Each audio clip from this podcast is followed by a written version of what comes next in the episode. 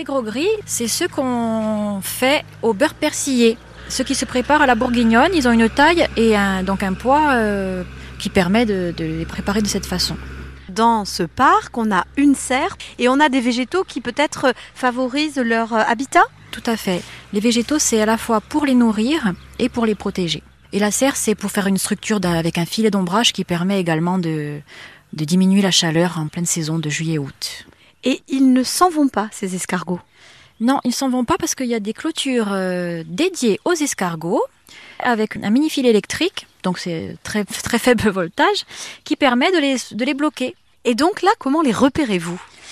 Alors, il suffit de s'approcher et vous allez les voir.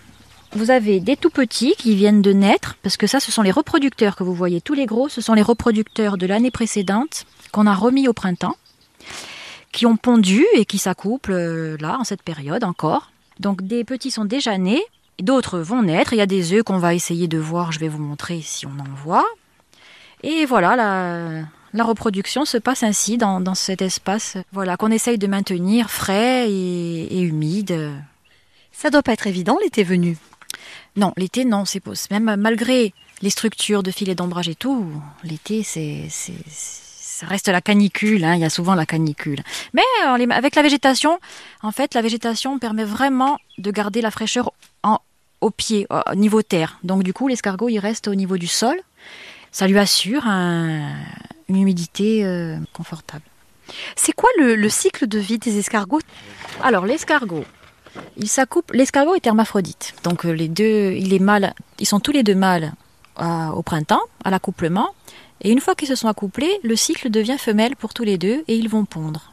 Donc ils font, un- ils creusent un trou dans la terre et ils déposent leurs œufs. Alors l'accouplement dure en lui-même une douzaine d'heures. Pendant ce, après il y a le cycle qui, se, qui devient femelle. Là aussi il met une vingt- 15 jours environ. hein.